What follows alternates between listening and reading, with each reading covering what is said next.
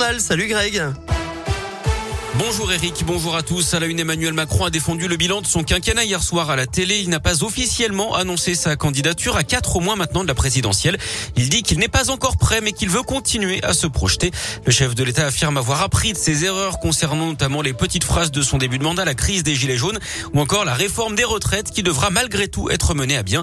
Après cet exercice de deux heures, l'opposition a dénoncé une atteinte à l'équité du temps de parole, tandis que la majorité défendait le droit du président à s'expliquer face aux Peut-être de nouvelles mesures sanitaires face à la cinquième vague de Covid. Un conseil de défense sanitaire est prévu demain après-midi, a annoncé hier l'Elysée.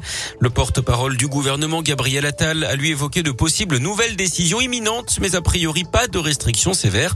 Près de 3000 patients sont en réanimation. Le chiffre devrait atteindre 4000 au moment des fêtes de fin d'année. Galère confirmée sur les rails pour le coup d'envoi des vacances de Noël demain. Un TGV sur deux circulera dans le sud-est, y compris dans la région et dans la région lyonnaise donc.